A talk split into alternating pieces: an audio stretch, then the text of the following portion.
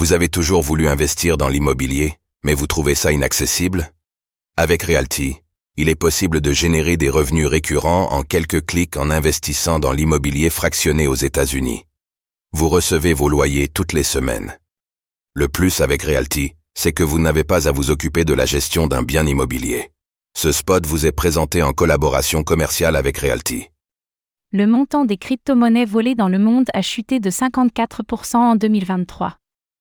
Des vols au montant moins important, mais plus d'incidents isolés. C'est ce qui ressort d'une publication de Chainalysis, qui se penche sur les vols de crypto-monnaies pour l'année 2023. Qui apprend-on?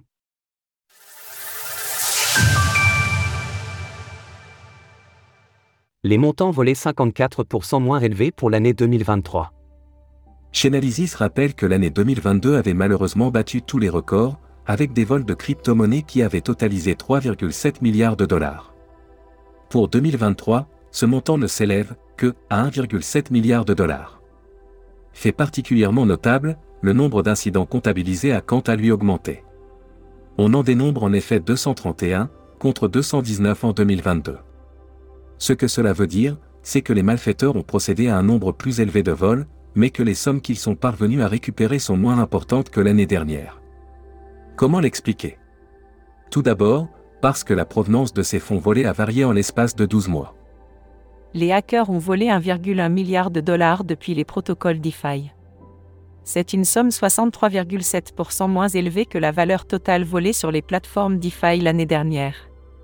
Historiquement, ce sont en effet les plateformes de la finance décentralisée qui étaient visées, et celles-ci contiennent souvent une quantité importante de fonds.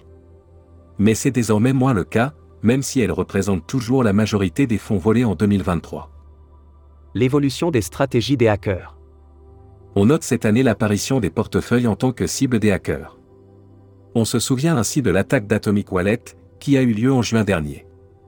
Les malfaiteurs, originaires de Corée du Nord, avait pu repartir avec un total d'environ 129 millions de dollars.